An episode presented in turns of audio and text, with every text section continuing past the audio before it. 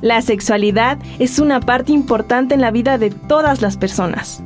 Es la manera en que expresamos nuestras emociones. Y nuestros pensamientos. A través de nuestro cuerpo.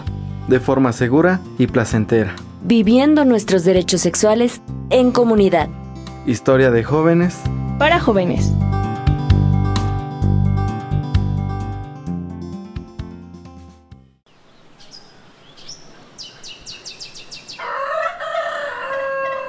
Nombre es Yasmín. Soy de un hermoso pueblo, ahí donde aún resuenan los cantos de los pájaros, donde el maíz toma diversas formas. Ay, el aroma del café acompaña la vida de mujeres y hombres que comparten y reinventan su sabiduría. Quiero contarles de cuando comencé a conocer y disfrutar mi sexualidad, pues esa etapa aún sigue siendo muy importante para mí, más ahora que tengo una hija de esa edad. Me acuerdo que tenía muchas dudas sobre lo que iba sintiendo mi cuerpo y lo que contaban mis compañeras. Y aunque le preguntaba a mi abuela y a mi madre, ellas respondían que nadie les había dicho qué hacer, que las cosas en nuestro cuerpo sucedían así porque sí. Pero yo no me quedé conforme con esa explicación y junto con mis amigas hicimos cosas que cambiaron la vida de otras mujeres aunque nunca faltan las complicaciones. Oiga, doña Anita, ¿ya supo lo que anda haciendo Yasmín? La hija de don Pedro. No, Prudencia. ¿Qué anda haciendo esa chamaca? Pues de unos días para acá, no ha dejado de venir a la clínica, según a pedir información para la escuela. Pero si ya están de vacaciones. Pues imagínese que ayer llegó a decirme que si había posibilidad de darle una pastilla del día después. Imagínese. Por supuesto que yo le dije que no, que así como le gustó abrir las piernas, así asumiera su responsabilidad. Pero nomás se echó a reír y se fue. ¿Usted cree? Válgame. Entonces seguro salió con su domingo 7. De seguro que en vez de ir a clases iba a aprender otras cosas. Pero sus padres tienen la culpa. Ya ve que desde chiquita la dejaban hacer y deshacer a su antojo. Pues yo no la conocí de pequeña, pero estoy de acuerdo con usted. Esta juventud está cada vez más descompuesta. Buenas tardes, doña Tina. ¿Ya supo lo que anda haciendo la hija de doña Marce? No. ¿Qué pasó, Nita? Cuénteme. Ay, pues fíjese que el otro día fue... ¡Ay, madre mía! No, eso no es todo. Y.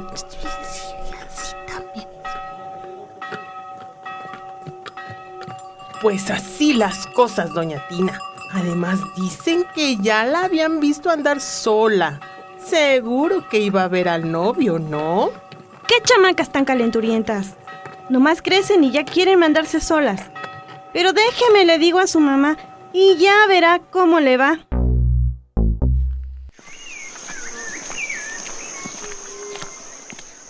Yasmín, Yasmín, ¿dónde estás?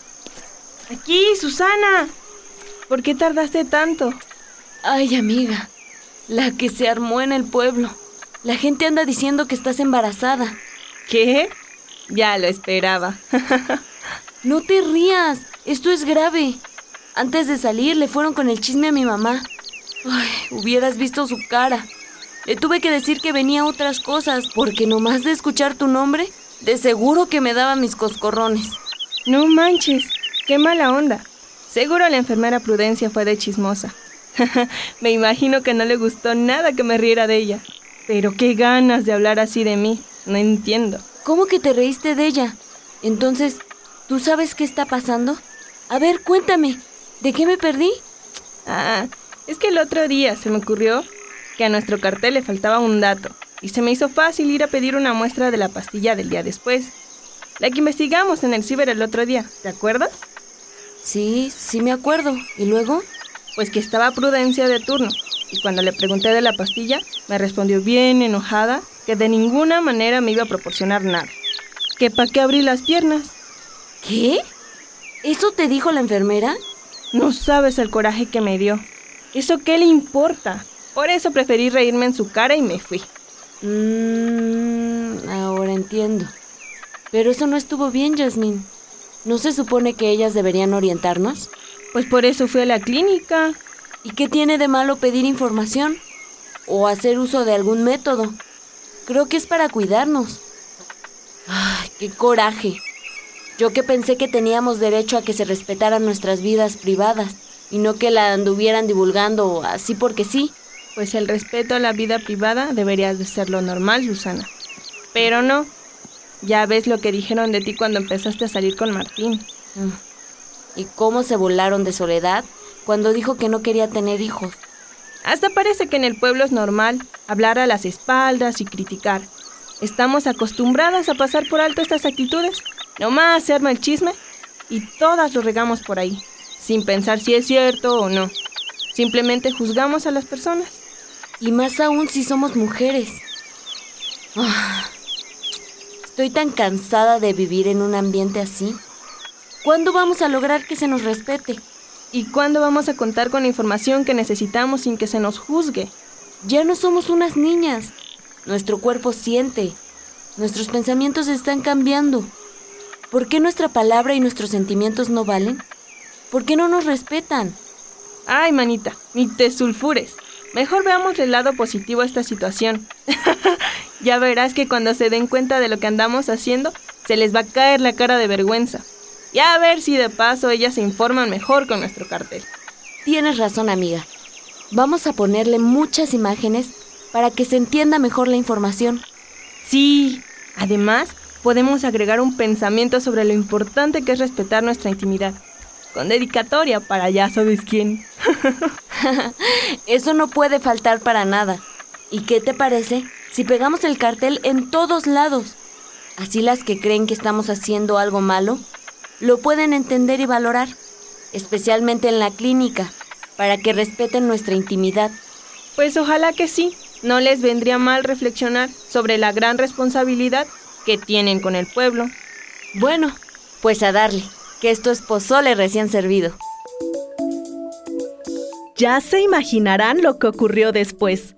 Al principio, parecía que la gente se dejaba llevar por el chismerío. Nos veían con unas caras y murmuraban a nuestro paso.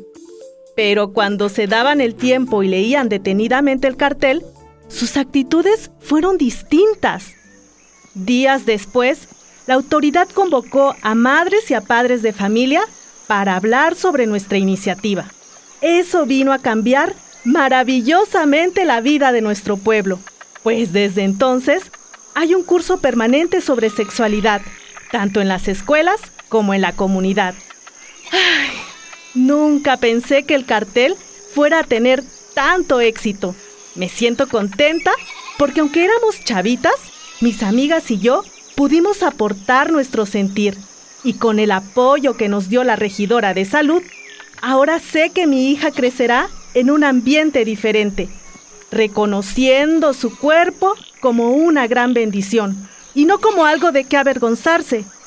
Ah, se me olvidaba decirles que quien tuvo problemas fue la enfermera Prudencia, quien tuvo que cambiar de puesto, pues no logró demostrar su profesionalismo.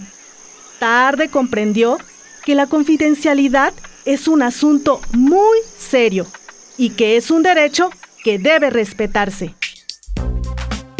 Contacta con tu cuerpo. Es tu derecho. Viviendo nuestros derechos en comunidad se hizo gracias a las reflexiones y la construcción colectiva con las redes de mujeres indígenas y afromexicanas PEPNOP, Trenzando Saberes, REMIAC y REMGINA una producción del colectivo Mujeres Sembrando para el programa de mujeres indígenas del Instituto de Liderazgo Simón de Beauvoir.